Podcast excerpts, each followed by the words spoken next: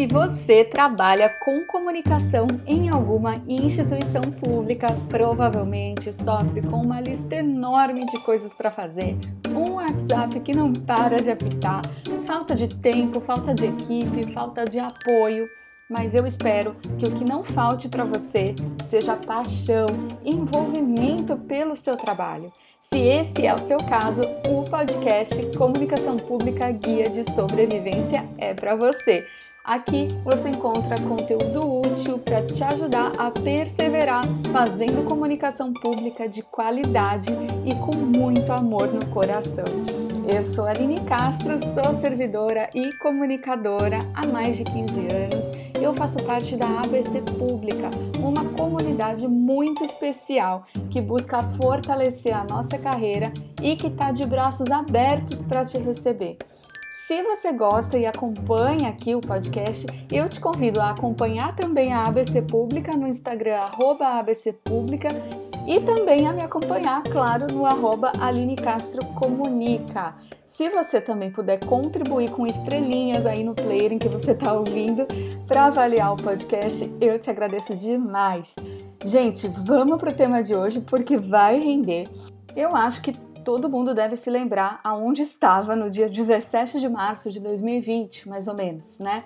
Foi quando, subitamente, fomos todos para casa, ou a maior parte de nós, pelo menos, por causa da pandemia de Covid-19.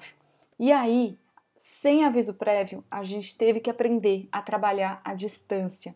E o pior, né? A gente estava com uma responsabilidade imensa nas mãos, que é prestar informação. Foi numa época em que todo mundo precisava muito de informação, né? Ninguém sabia ao certo como que as coisas estavam funcionando, como que ia funcionar, se estava aberto, se estava fechado, enfim.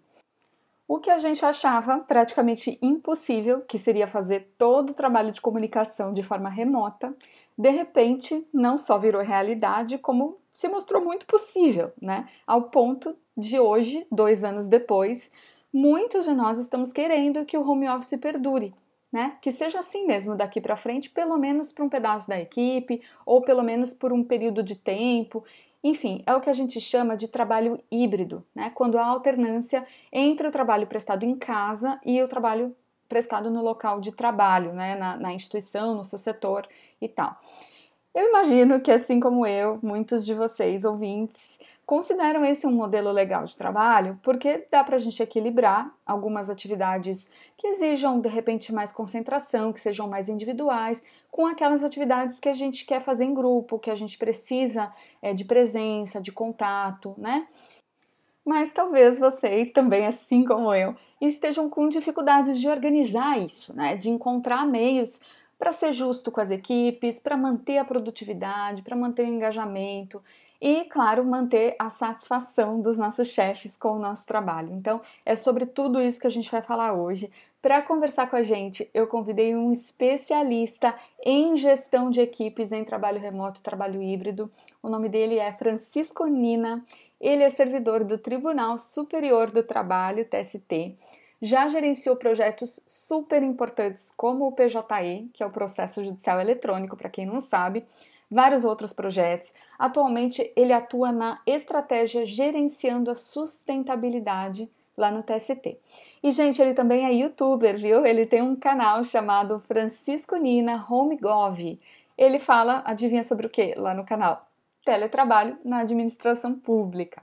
Bom, vamos lá. Para aquecer os motores com o Francisco, eu pedi para ele contar um pouquinho sobre a experiência com o trabalho à distância dele e também para ele nos dizer, afinal, essa modalidade de trabalho pode mesmo melhorar o serviço público no Brasil?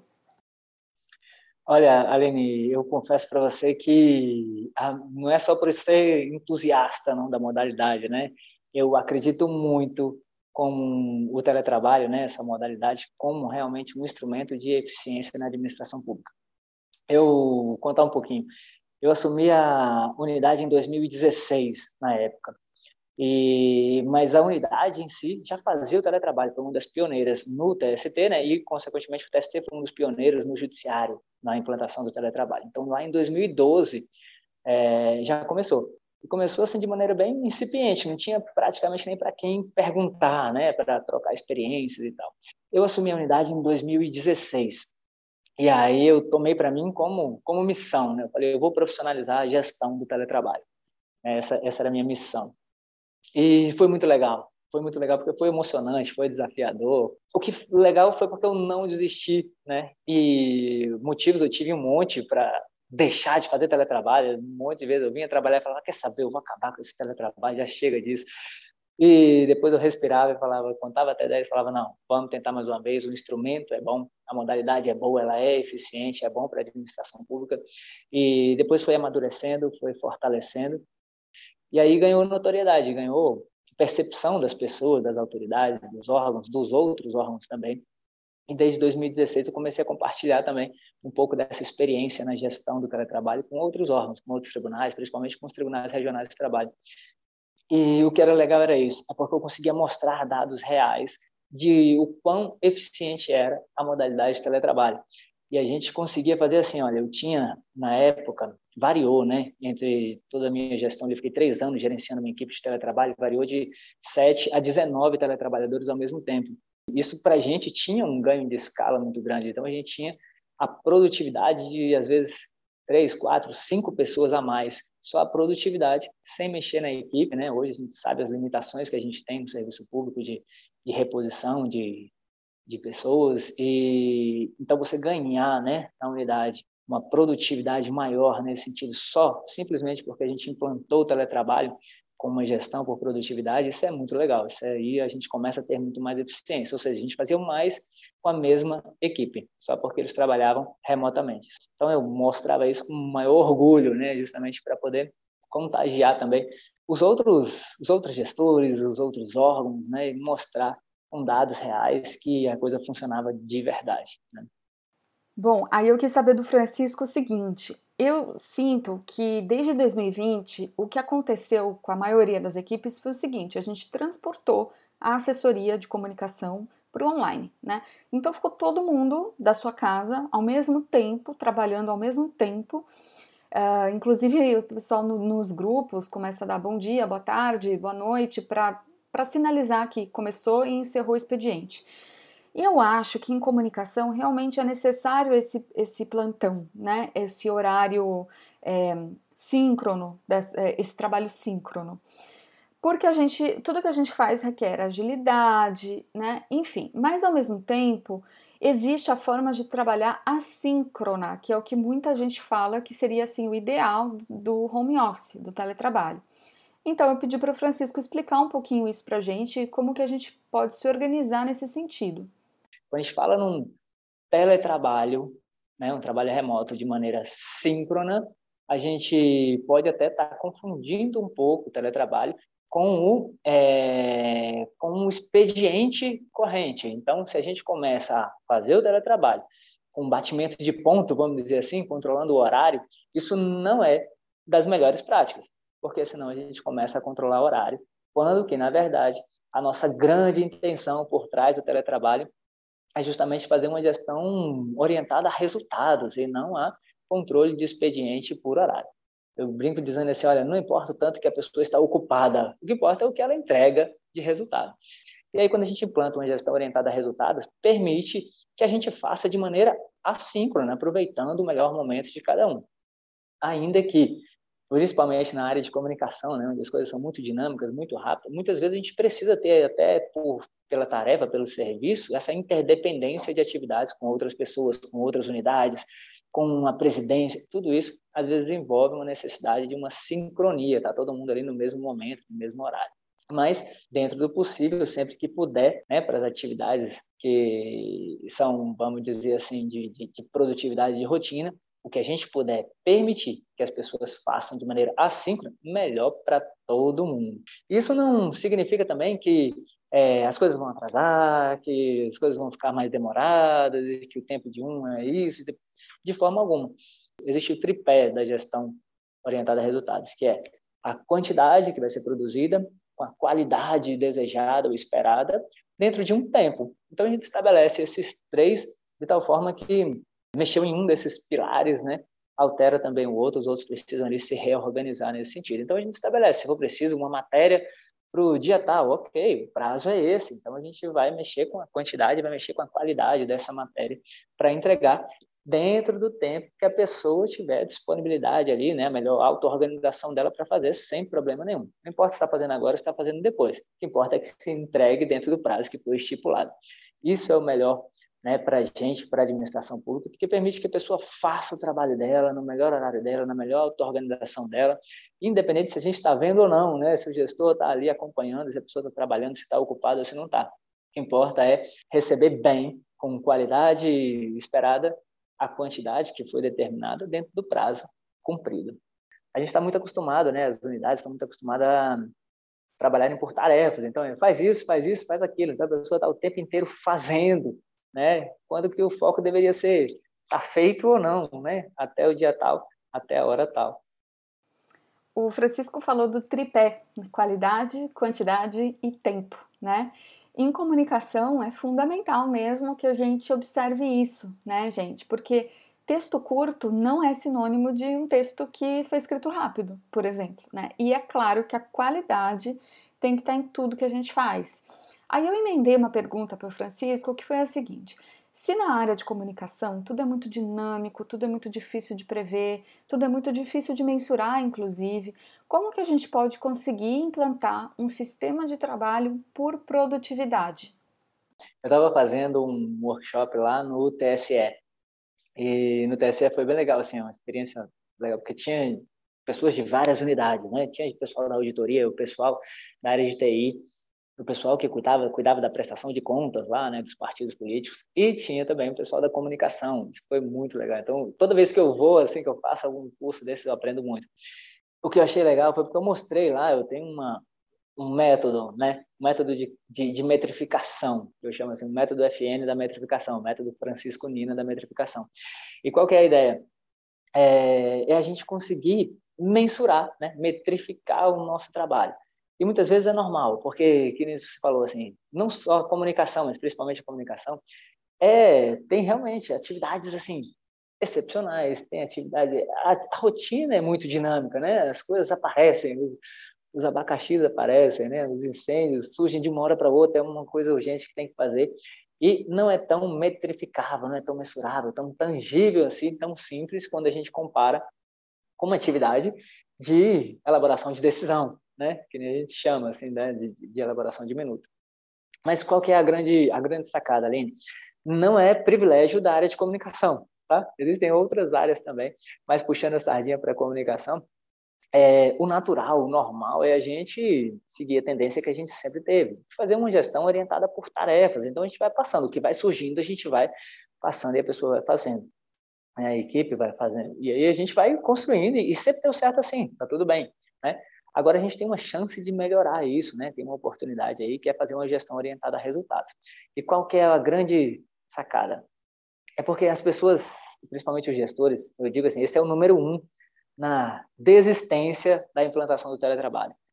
Os gestores falam assim, tudo bem, eu topo implantar o teletrabalho. E quando ele vai para o próximo passo, que é como é que eu vou colocar meta para minha equipe? Como é que eu vou mensurar, né? Minha atividade aqui é muito específica, é sugênese, é, é, as coisas aqui são muito dinâmicas. Então, ele já começa a encontrar uma certa resistência. O próximo passo para ele desistir de vez é quando ele começa a comparar com a outra unidade, né, que é típica de teletrabalho, né, que eu digo assim.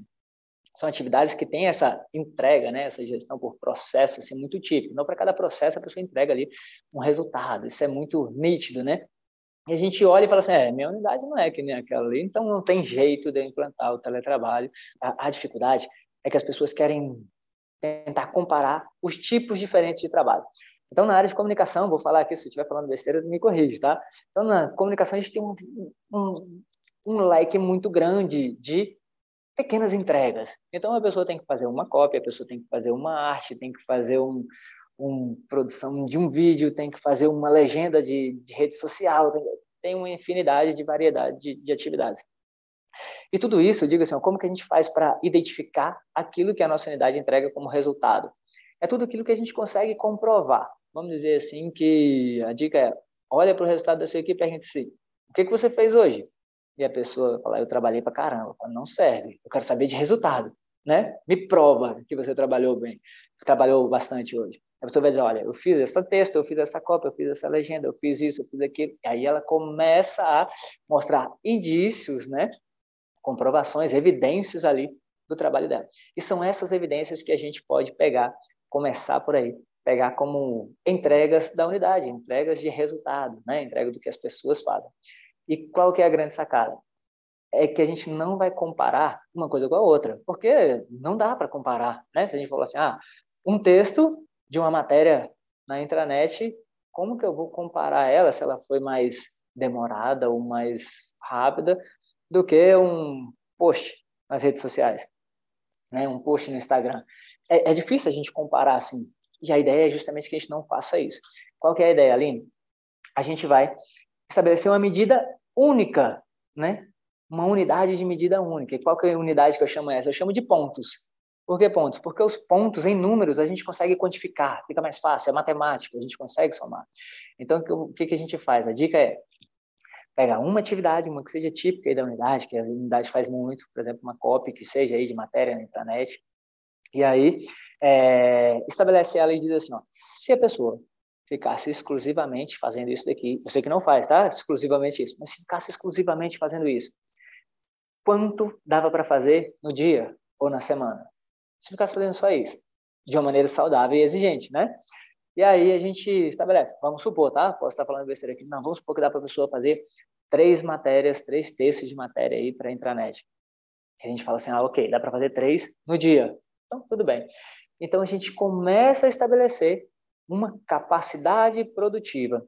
A partir disso, eu vou fazer esse mesmo exercício com todas as outras tarefas, com todas as outras entregas da unidade, tudo aquilo que eu conseguir especificar. Então, post no Instagram, arte de, de, de, de alguma coisa, arte gráfica, enfim, aí vocês vão ter o, né, o, todo o leque de produtos que vocês podem gerar, de evidências que as pessoas provam que as pessoas fazem. E vai fazer esse exercício com cada um desses, né? imaginando que se a pessoa estivesse fazendo exclusivamente isso num período de expediente, é, quanto daria para fazer? E aí ficou fácil. Aí depois disso é só estabelecer uma relação de proporção entre eles e a gente consegue ter uma capacidade produtiva daquela pessoa em pontos. Então a gente diz assim, olha, se dá para fazer três matérias na intranet, vamos dizer que isso aqui equivale a 10 pontos, ok? 9 pontos, só para ficar mais fácil, né? Então significa que cada matéria vale 3 pontos. E aí a gente fala assim, ah, ok, se fosse para fazer um post no Instagram, dá para fazer 10 por dia, estou só imaginando, tá? É, então, ok, se dá para fazer 10, cada um desses, ou, ou nove, né, para facilitar aqui a conta, cada um desses vale um ponto. E aí, assim, a gente começa a igualar os tipos de atividades, tipos de produtos, em uma unidade de medida única, que é ponto. E aí, sim, fica mais fácil. A gente passa para a pessoa. Quero que você faça uma matéria na internet, quero que você faça um post no Instagram, quero que você faça uma arte. Tudo isso de tal forma que, somando os pontos de cada uma dessas entregas, a pessoa bata a meta dela que foi estabelecida, que é a capacidade produtiva dela. Então, por exemplo, 10 pontos por dia de trabalho. Não importa o que a pessoa faça, ela vai fazer 10 pontos por dia das variadas atividades do que for passada para ela. Em números, aí fica tudo muito fácil, a gente consegue estabelecer até incremento percentual né, do quanto que a gente quer, para dizer assim, olha, eu quero que o meu teletrabalho produza 15% a mais. E aí eu brinco que o gestor, depois disso, porque ele vai ficar como se fosse só um DJ, sabe aquelas mesas de, de, de controle de som? Ele vai só controlando e ajustando as pontuações dos diversos tipos de tarefa, passa para um, passa para outro, opa, bateu os pontos aqui, não bateu, ajusta esse ponto, ajusta aquele com aquele, e ele consegue equilibrar os tipos de produtos, consegue ter mais transparência para a equipe, da capacidade produtiva da equipe dele, o que, que dá e o que não dá para fazer, né? o quanto dá para fazer, o quanto não dá para fazer, e isso é muito bom, porque evita a exploração do servidor bom. Já viu aquilo? Servidor bom, quanto mais trabalho ele faz, quanto mais coisa boa ele faz, mais ele recebe de trabalho, né? Então, essa exploração acaba porque a gente vai estabelecer para ele uma meta. E cumpriu a meta dele, está tudo bem. Né? A gente não vai passar mais trabalho para ele por conta disso. E também evita a subutilização do servidor. A gente sabe que, olha, a sua meta é essa. Não importa se você vai trabalhar muitas horas ou poucas horas para produzir, desde que você produza o que você precisa produzir em pontos. Isso deixa muita clareza, muita transparência para a equipe, isso passa segurança e muito mais profissionalismo na gestão. Então, o gestor passa a olhar a unidade como uma capacidade de entrega. Então ele já sabe assim, olha, eu sei que de tudo que eu faço, se eu botar minha equipe inteira para fazer, eu consigo fazer tantas matérias no mês. Isso fica muito nítido, muito fácil da gente visualizar. Bom, eu aproveitei a oportunidade para validar com o Francisco se algo que eu estou fazendo com a minha equipe no tribunal onde eu trabalho é legal, é, é positivo ou não tanto. É, como é que a gente está se organizando esse ano? A gente está no esquema de trabalho híbrido e que tem sido, inclusive, assim, com a maior parte do tempo a gente está em teletrabalho, né? A gente tem, tem se revezado presencialmente, mas a maior parte do tempo cada integrante está em teletrabalho, com algumas pessoas em teletrabalho em tempo integral. Para manter a equipe é, produtiva, engajada, o que, que a gente pactuou né, para esse ano? A gente estabeleceu algumas grandes metas, alguns projetos, algumas ações estratégicas é, e ao final do ano a gente concordou em fazer essas ações terem virado realidade. Então, uma delas é, por exemplo, ampliar o uso, melhorar o uso da linguagem simples nos nossos canais. Aí eu quis saber do Francisco se esse pode ser um método interessante, assim, de você de alguma forma é, manter a equipe produtiva. Acho isso muito legal. É, agora a gente precisa diferenciar algumas coisas, Aline. Isso é muito legal. Se vocês começaram a ter essa, esse planejamento, né, vamos chamar assim, tá, de identificar e planejar objetivos macros anuais, vocês fizeram né, um planejamento anual da unidade, como quem diz assim, ó, hoje a gente está aqui e a gente quer chegar lá, né, no final do ano. E como medir, como mensurar isso, né, na equipe, se isso é bom ou não. Então, existem algumas coisas. Uma delas que o pessoal me pergunta é, Francisco, é legal, é bom a gente estabelecer metas para equipe? Eu digo assim, olha, é bom, tá? Isso é bom, isso é legal para unidade, ok? Como unidade, para unidade crescer tá? para unidade atingir resultados e crescer e evoluir. Agora, ainda assim, a gente, com o teletrabalho ou com o trabalho híbrido, a gente tem que colocar metas individuais. Okay? Porque a gente, na administração pública, vamos dizer assim, né, o gestor atesta o pagamento da pessoa pelo que a pessoa trabalhou e não pelo que a equipe trabalhou. Tá? O receio aqui é de precaução mesmo, né? De dizer assim, olha, a gente não quer que isso vire um, um grupo da faculdade, né? Sabe aquele grupo da faculdade? Diz assim, temos cinco pessoas no grupo para fazer o trabalho. Um faz o trabalho inteiro, o outro segura o cartaz, o outro apresenta, né? Fala lá na hora, e os outros dois ficam de atestado no dia da apresentação. Então, só muda o local, né? Mas o comportamento da equipe é o mesmo. É impressionante. E a gente não quer isso, administração pública. Então, a gente vai pagar a cada um pelo aquilo que eles produziram. Então, ou a gente mede por horário cumprido, né, que é o normal, ou a gente mede por produtividade individual. Então, é como se fosse um guarda-chuva, tá? ou, ou, uma escadinha, né, uma composição. A gente estabelece metas individuais para pessoa. Essa pessoa né, faz parte de uma equipe, a gente pode estabelecer metas para a equipe, a gente pode estabelecer metas para unidade. Assim, a gente criou uma cadeia, vamos dizer assim, de uma gestão orientada a resultados. Muito bem, já deu para perceber que gestão é uma palavra preponderante aqui, né, gente? E o Francisco vai falar um pouco mais sobre isso e vai dar dicas de ferramentas que são essenciais para gerir equipes e atividades, principalmente à distância. É, eu digo assim, olha, o gestor precisa ter três tipos de, de gestão que ele precisa agora se acostumar. Uma é a gestão da é, disponibilidade. A equipe pode estar remota, parte da equipe pode estar presencial, a própria pessoa pode estar remota e pode estar presencial ao mesmo tempo. Então, então a gente precisa fazer a gestão da disponibilidade da equipe. Uma das ferramentas boas para a gente fazer é usar o calendário. Então, a gente pode usar o calendário. A gente, aqui no Tribunal Superior do Trabalho, por exemplo, a gente tem as ferramentas aqui do Google, né, a suíte do Google, e, mas podem ser outros também. Ah, o, o, calendário aí oficial aí, vamos dizer assim, do, do órgão, né? A agenda aí do órgão que o órgão utiliza. E a gente vai fazer com que cada pessoa da equipe diga se está trabalhando presencial ou remoto, deixa ali especificado, e a pessoa cadastra as ausências dela, principalmente. Então, ausências de férias, já marca o período de férias, marca testado, marca tudo isso. Tudo isso na agenda, nessa agenda compartilhada, vamos dizer assim, com toda a equipe, com a chefia. E quem trabalha remotamente também é muito legal que coloque os seus horários preferenciais de trabalho. A intenção aqui não é a gente fiscalizar se a pessoa está trabalhando ou não, ou estabelecer e enrijecer nada disso, não. Deixa a pessoa se auto-organizar na melhor dela. O outro ponto é a gestão da, dos trabalhos.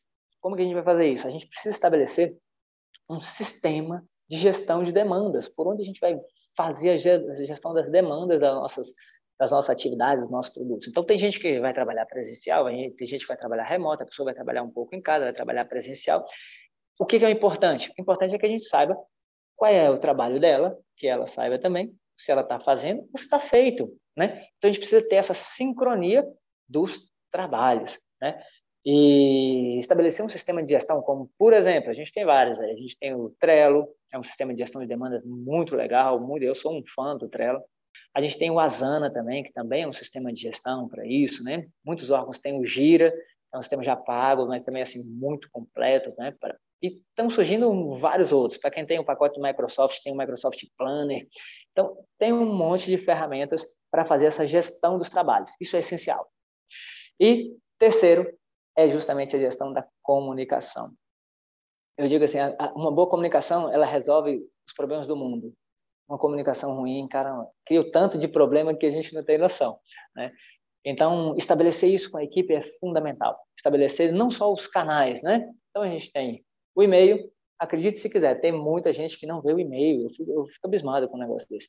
Então, o e-mail é comunicação formal. Tem que usar o e-mail, tem que ler o e-mail de uma vez por dia? Não, o tempo que for necessário por demanda do seu serviço. Tem que ter uma postura de comunicação ativa. Videoconferência estabelece qual vai ser a, a, a, ferramenta de videoconferência ali que vocês vão utilizar dentro da equipe. Ligação, a ligação ainda funciona e ela deve ser usada quando? Principalmente em casos de urgência. É urgência, liga. Não manda mensagem, não, nada disso. Se for urgente, liga, porque a ligação resolve. Já convenciona isso com a sua equipe. Se ligar, é tipo música do plantão. Pam, pam, pam, pam, Tem que atender, sabe assim? Aquela coisa.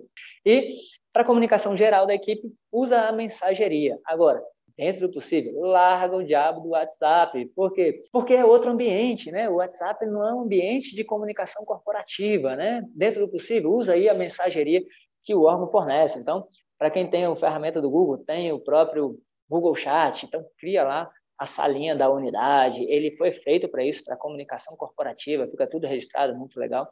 Para quem tem outros pacotes, como Microsoft, também tem as suas soluções de de mensageria. Se não tiver, tem soluções no mercado também aí, coisas gratuitas, como tem o Rocket Chat, tem o Slack, tem várias ferramentas de mensageria muito legal, mensagerias corporativas gratuitas que podem ser utilizadas aí para sua equipe, tá? Organização é muito importante, claro, para o trabalho à distância ou parcialmente à distância, mas tem mais coisa que é importante. E uma delas, adivinha qual é? É confiança, né, gente? Vale a pena a gente ouvir aqui agora a experiência do Francisco sobre como ele construiu confiança com a equipe dele. Não, um dos tem vários elementos, né, vários pontos que são essenciais ali para uma gestão com produtividade bem sucedida. E um deles é, é essencialmente a confiança, né? Além de outros, como deixar as pessoas, aplicar, utilizar as pessoas no seu melhor local de trabalho, ou seja, as pessoas têm que dar, adaptar, estarem adaptadas ao trabalho, não ao perfil de teletrabalho, né? Muita gente me pergunta assim, Francisco, qual é o melhor perfil para o teletrabalho? Eu falo assim, olha, não tem um perfil para o teletrabalho, tem um perfil ideal para o trabalho, né? O teletrabalho é só o local onde ela vai fazer, se ela vai fazer em casa, se ela vai fazer na praia, se ela vai fazer no coworking, se ela vai fazer no café, se ela vai fazer no próprio trabalho, né? No próprio órgão, é, isso independe, o melhor é que ela esteja adaptada para maior perfil dela, adequado ao trabalho. Mas a confiança certamente é um dos essenciais. Eu digo assim, olha, se tiver confiança, tudo vai dar certo né? Mas criar essa confiança não é tão simples, né? Eu, deixa eu contar uma história. A minha equipe, já começar assim, né? A minha equipe, quando eu peguei, eu tinha uma equipe adversária. Eu tinha uma equipe de trabalhadores presenciais, né? De servidores que trabalhavam presencialmente, era uma equipe grande. Então, a gente tinha ali mais ou menos 40 servidores, né? 19 eram teletrabalhadores e os outros 11 ali eram, os outros 21, né? Eram presencial. Além disso, né, para agregar mais ali nesse, nessa de tempero nisso, a gente tinha mais 40 estagiários de nível superior. Então, eram 80 pessoas na unidade para gerenciar. Né? Então, tinha gente de começo de carreira, gente de final de carreira, gente de estágio probatório, tinha estagiários agora. E tinha equipe que já estava em teletrabalho há muito tempo. E há muito tempo, assim, a gente já estava cinco, sete anos seguidos em teletrabalho. E, e, o legal era assim, porque eles eram vamos dizer assim, cadeira cativa, eles não saíam do teletrabalho, antes não tinha a previsão de o tempo máximo. Então, eles foram se segregando, a própria equipe foi se segregando entre a equipe presencial e a equipe de teletrabalho. e entre eles, de alguma forma, eles foram ficando adversários. Então, um falava mal do outro, né? Um grupo. Esse pessoal do teletrabalho aí não quer nada, só quer mamata, ficar em casa, assistir Netflix, isso aí não precisa nem se arrumar para trabalhar, né? Esse pessoal aí é muito mamado. Enquanto isso, o pessoal do teletrabalho revidava, né? Dizia assim, ah, trabalhar no presencial é facinho demais, é só vir, bater o ponto, bate o ponto na entrada, bate o ponto na saída e vai embora, não precisa fazer nada, não tem meta para entregar, não, não sabe o que é uma pressão para entregar uma meta, não sabe né, o que é isso, então eles ficavam como adversários. E eu ficava ali como gestor, né, no meio desse fogo cruzado, vamos dizer assim, e com certeza sobrava para mim também, né? Mas como estabelecer essa relação de confiança? A gente precisava fazer isso. Então eu coloquei ali três, vamos dizer assim, três armas para a gente tentar fazer isso. Uma delas era ter mais transparência. Eu, as equipes não faziam, não sabiam o que, que a outra fazia. Então a pessoa não sabia o que, que a outra fazia. Então eu digo assim, olha, em qualquer, não só no trabalho, né, mas em qualquer relacionamento, a sensação de que o outro está se esforçando mais hoje que você, está se esforçando mais que outra pessoa, acaba com qualquer relacionamento, acaba com qualquer né, relação de confiança. E às vezes tem uma sensação, essa sensação pode ser real ou não, né? E como que a gente faz para verificar isso? É, um bom é porque a gente consegue começa a colocar transparência. Então, a partir do momento que a gente mostra o que, que a outra pessoa faz, né, de fato, o quanto ela produz, isso já serve um pouquinho, né, para que o outro olhe e fale assim, ah, pensando bem, a pessoa trabalha mesmo, está fazendo, está entregando. Isso já era um ponto. O outro é, se isso não for suficiente, e aí eu tive que fazer isso também, a gente teve que, em alguns momentos, fazer uma empatia, Aline. Como é que a gente fazia isso? Uma empatia quase forçada. A gente dizia, ah, é? Achando que é fácil fazer o teletrabalho? Vai lá fazer. E aí a gente trocava de cadeira, né? Por algum período ali, assim. Pegava uma semana que fosse, pegava alguém do presencial e colocava em teletrabalho, e o do teletrabalho eu trazia, né, para o presencial. Isso era legal porque eles começavam a viver a realidade do outro né? Em vez de só imaginar como era no teletrabalho, que era facinho, que era, né, que era uma mata. É, e quando a pessoa voltava dessa experiência, né, do teletrabalho ou aqui do presencial, ele voltava com outro olhar. Era incrível. Voltava e falava assim, é, Francisco, pensando bem, o pessoal está reclamando da meta aí, que a meta está alta, eles têm razão, porque tá difícil mesmo, é pesado fazer o teletrabalho. Eu falava, ah, agora você está defendendo, é? Você não estava agora atacando ali. E aí eles começavam a se respeitar mais por conta disso. Além disso, eu botava o outro fator. Esse era para fechar o, o círculo da confiança, né? Eu começava a fazer com que eles trabalhassem juntos. Então, eu pegava a equipe do presencial e, dentro do possível, criava uma maneira de eles fazerem um trabalho quase que de suporte um ao outro. Então, eu colocava o pessoal do presencial para prestar todo o suporte para a equipe de teletrabalho, para tudo que eles precisavam, né? Então, eu fazia a ligação ali de uma pessoa com a outra, falava assim, olha, você, teletrabalhador, vai falar, por exemplo, você, Camila, vai falar sempre com o é, com o Rodrigo aqui no presencial, tá? para isso. E sempre que você precisar de alguma coisa. E aí esse, essas pessoas começavam a criar entre elas uma relação, né, de muito mais próxima ali de comunicação e de principalmente de cumplicidade. Muitas vezes eu digo assim, olha, a cumplicidade ela é a chave para fazer a corrente da confiança, né? Porque quando a pessoa começa a ter essa relação de cumplicidade, a gente conquistou a confiança entre elas. E muitas vezes elas se uniam até contra o chefe. Eu falava assim, gente, calma, né? Não é para mas funcionava. Então, de uma maneira bem lúdica, ali, bem brincalhona, eu fazia e deu muito certo. Então a gente precisava fazer esses três pontos. Isso aí me ajudou muito, né? Criar uma confiança entre a própria equipe, transparência, empatia e suporte um ao outro, né? Criar essa relação entre eles. Para com o gestor, tem uma coisa que funciona muito, essa é a minha dica, que é, como eu tinha uma equipe muito grande, eu reunia todo mundo, então eu chamava todos os teletrabalhadores para conversar, para uma reunião, às vezes e tal. E não era tão efetivo, porque só algumas pessoas falavam, outras não. E aí eu comecei a fazer círculos menores. Então eu peguei assim equipes de três pessoas, de três em três eu conversava, mas o que mais valeu foi aquela reuniãozinha um a um. Cara, essa reunião de um a um entre o gestor e um servidor, isso cria uma relação de confiança entre o gestor e o servidor que é incrível, tem muito efeito.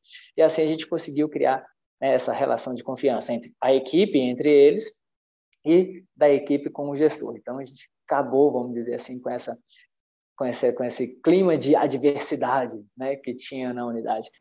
Gente, para variar, foi um desafio aqui fazer a curadoria do conteúdo para caber no episódio. O Francisco tinha muita coisa legal para falar. É, mas eu vou fazer o, o tradicional resumão aqui do episódio e deixo desde já uma dica principal que é visitem o Francisco Nina nos canais dele. Ele tem YouTube e tem Instagram. Você encontra ele como Francisco Nina HomeGov, porque muitas das dicas que não couberam aqui no episódio, vocês encontram conteúdo lá, tá bom? Então eu recomendo demais. Então, simbora aqui pro, pro resumão. Muita gente tem se perguntado agora que a pandemia está chegando ao fim, graças a Deus, e se Deus quiser, é, vamos voltar para o presencial? Vamos continuar no online? Ou vamos tentar um híbrido? Seja o jeito que for, gente, o mais importante é a gente ter organização e gestão das nossas atividades de comunicação e fazer isso por produtividade e não por tarefas. Para fazer isso, uma dica é fazer um levantamento das principais atividades exercidas e tentar atribuir pontuação para cada uma. O que se busca com isso é perceber qual é a capacidade de entrega da equipe. Com essa pontuação em mãos, o gestor pode ser mais justo na hora de delegar, mais transparente também, e ele pode evitar aquelas sensações, né, de que ah, quem trabalha em casa trabalha menos, é, enfim, coisas desse tipo. Tem uma palavrinha que é temida por muitos, mas que é essencial quando a gente quer fazer é, essa transição para uma gestão por produtividade e não por tarefas, que é meta, né? Então é ideal que a gente tenha metas individuais para cada pessoa da equipe, metas também para a equipe e metas também para a unidade como um todo. É, uma dica minha, Aline, eu acho que é legal que essa meta seja estabelecida conjuntamente, né? Que a equipe ajude a estabelecê-la, ou seja, não fazer algo muito top-down, né? Bom, organização é outro ponto fundamental. É preciso ter ferramentas que permitam uma comunicação assíncrona eficaz para o gestor ficar atualizado sobre o status de cada demanda e também sobre a disponibilidade dos membros das equipes. Outra dica: mesmo que a maior parte da equipe esteja presencial, esse tipo de controle precisa ser virtual é o que a gente chama de virtual first, né? É, então, assim, a prioridade da organização e da comunicação entre a equipe é fazer isso num ambiente eletrônico. Isso para não, não excluir, né? E não desorientar quem não está presente fisicamente e também para organizar mesmo todo o processo de trabalho da equipe. O que eu, Aline, pessoalmente acho é, as reuniões online elas podem ser mais produtivas, mais objetivas do que as presenciais. Você consegue lá compartilhar a tela, né, ver slide, é, ver imagens com muito mais facilidade do que o presencial, por exemplo. Ao mesmo tempo, eu sinto que no presencial um brainstorming, uma troca de ideias mais criativa pode fluir melhor, porque a gente brinca mais, a gente se conecta de outras formas, né? Então é por isso que eu acho que o híbrido é um caminho muito legal aí para as nossas atividades de comunicação. Por fim, foque no serviço feito, no prazo e na qualidade, e não nas horas de trabalho. Eu sei que isso é difícil, mas eu sei que a gente consegue. Gente, quem quiser trocar ideias comigo sobre isso, sobre outros assuntos, eu vou adorar me conectar com vocês. É, o meu Instagram é @alinecastrocomunica. Mande também sugestões de entrevistados, de temas aqui para o nosso podcast e contatem também o Francisco Nina lá nas redes sociais dele. Então, eh, agradeço demais ao Francisco pelo tempo que ele nos dedicou aqui e a vocês, queridas e queridos ouvintes, por estarem aqui comigo mais uma vez. Eu deixo meu grande abraço, meu grande beijo e até o próximo podcast Comunicação Pública Guia de Sobrevivência.